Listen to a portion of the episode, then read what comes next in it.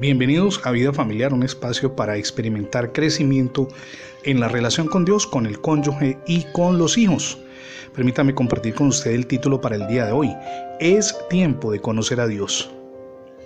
Definitivamente es imperativo que ustedes y yo abramos nuestros corazones para conocer más a Dios, conocer más de su pensamiento y de su voluntad. Voy a decirle por qué, con un simple ejemplo. Cuando leemos los escritos del apóstol Pablo, él emplea los términos la dispensación del misterio, principados, potestades, lugares celestiales y propósito eterno, entre otros, como si usted y yo de antemano comprendiéramos fácilmente semejantes palabras. Ahora, él da por sentado, y en el momento que escribió estos textos, que como creyentes en Cristo comprendemos la sabiduría de Dios en lo más íntimo del corazón de nuestro Padre Celestial. Cuando vamos a la palabra de Dios leemos en el Salmo 42.1 como el siervo brama por las corrientes de las aguas, así clama por ti, oh Dios, mi alma. En otras palabras, desarrollar intimidad con nuestro Supremo Hacedor. La sed del siervo por el agua lo obliga a buscar esa agua, de manera que él llega a conocer bien el abrevadero debido a sus frecuentes visitas. Cuando usted y yo estamos sedientos por el agua de vida que es Cristo, nos vemos obligados a buscarlo una vez que lo encontramos, nos familiarizamos con todo lo que está relacionado con la obra de salvación, con la gracia, con Dios mismo, a causa de las muchas veces que visitamos las escrituras, pero que también vamos a su trono de misericordia a través de la oración.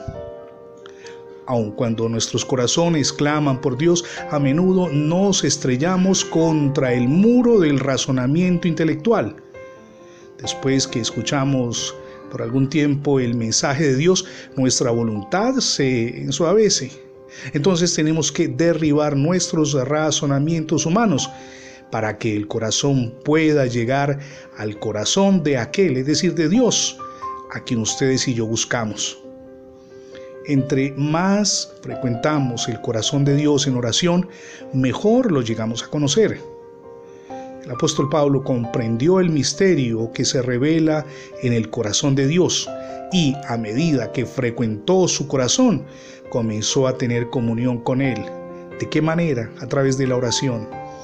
Desconozco cuánto lleva usted sin orar, pero si es así, yo le invito para que lo haga desde hoy.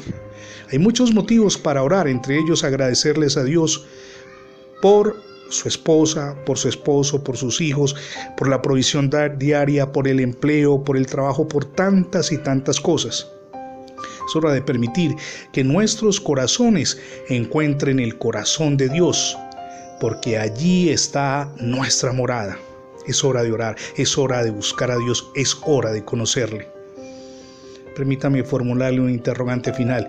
¿Ya recibió a Cristo en su corazón como su único y suficiente Salvador? Hoy es el día para que lo haga. Permita que Jesús entre en su vida, pero también en su hogar. Es la mejor decisión que podemos tomar. Gracias por escuchar las transmisiones diarias de vida familiar, tanto en la radio como en el formato de podcast.